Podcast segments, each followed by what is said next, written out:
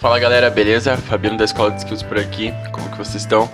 E no artigo de hoje a gente vai falar um pouco sobre o poder das escolhas e a influência direta que as suas escolhas têm no seu presente e no futuro da sua vida.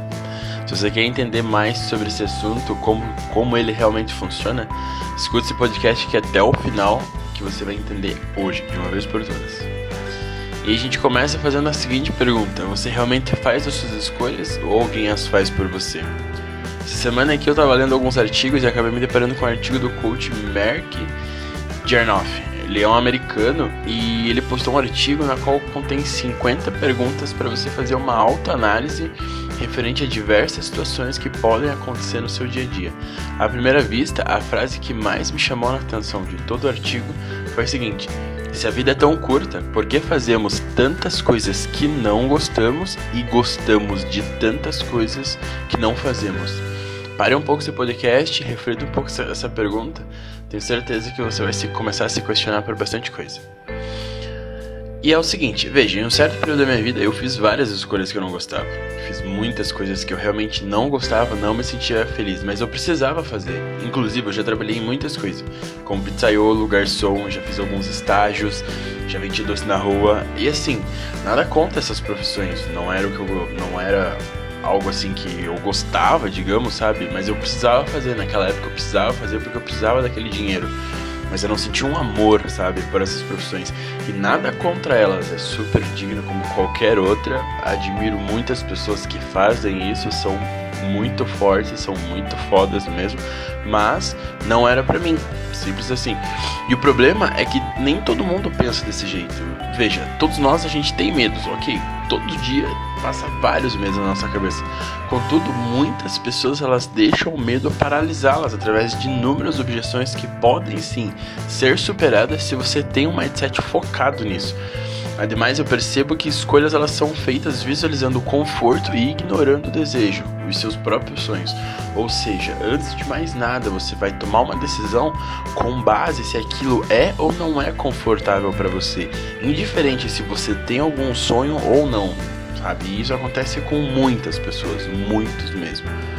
E deste modo, milhares de pessoas elas escolhem viver numa mediocridade absurdas simplesmente por um medo e, consequentemente, elas passam longe de ter uma vida abundante. A quebra de um paradigma, uma nova fase que se inicia. Se você é leitor e passa por isso, todo esse cenário que eu ilustrei para você agora mais cedo, a alternativa que eu vejo para você superar primeiro é essa primeira fase que é acreditar que ela realmente é uma fase. A partir do momento que você entende isso, você abre um espaço para que a sua mente trabalhe e comece a planejar algo mais ou menos para realmente sair dessa fase ruim. Assim, você faz um planejamento de tudo que você sempre quis fazer. Veja como que é as possibilidades disso acontecer, monte toda uma estrutura sobre essa ideia e vá atrás. O grande segredo aqui é que se você colocar tudo no papel, tudo que você precisa para sair dessa fase ruim e entrar numa fase nova, uma fase boa, você já parte com mais ou menos 60% de chance disso dar certo. Isso já foi comprovado cientificamente. Então, dessa forma, você vai iniciar uma fase nova melhor, mais digna e de cabeça limpa, o que vai, assim, aumenta as suas chances de dar certo muito, muito grande mesmo.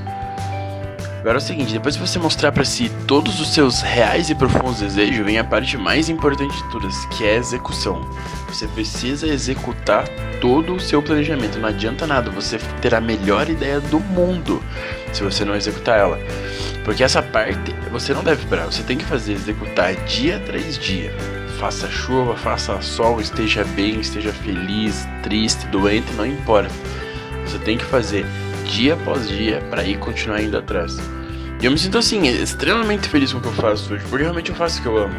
E quando você descobre essa sua essência, o real motivo de você estar tá aqui vivendo, você passa a viver em uma harmonia deslumbrante, cara, com o universo. É um negócio magnífico mesmo. Você acorda bem, você acorda feliz, você se sente leve, você exerce muito mais a gratidão. Claro, não estou falando que eu tenho uma vida perfeita, que tudo é um mar de rosas. Não, definitivamente não. Tem dias sim que são dias difíceis, são dias complicados que você realmente precisa ter força. Mas isso acontece com todo mundo. não se engane, não entre na ilusão de que pessoas que têm muito dinheiro, pessoas que têm aquelas vidas fantásticas, são 100% felizes. Não, isso é uma total mentira. Todo mundo tem os seus problemas. A diferença de quem tem muito dinheiro para quem não tem dinheiro, um dos principais problemas é, é que uma delas o problema dele não é mais ter grana, mas ele tem um outro problema que pode ser muito maior do que simplesmente ter grana. Então não caia nessa ilusão de que a vida é um mar de rosas, é tudo maravilhoso. A diferença aqui é que quando você faz aquilo que você ama, quando você faz aquilo com um desejo forte de, de realizar, é muito mais fácil você acordar motivado, você acordar feliz, acordar para cima do que você acordar triste. Claro, vai ter uns dias que você vai acordar cansado, desanimado, mas aí, meu, é só você começar a fazer aquilo que você sempre gosta de fazer, aquilo que te faz bem, sabe? Você está perto das pessoas que te faz bem, que te leva para cima, não aquelas pessoas que te sugam, mas as pessoas que te levam para cima.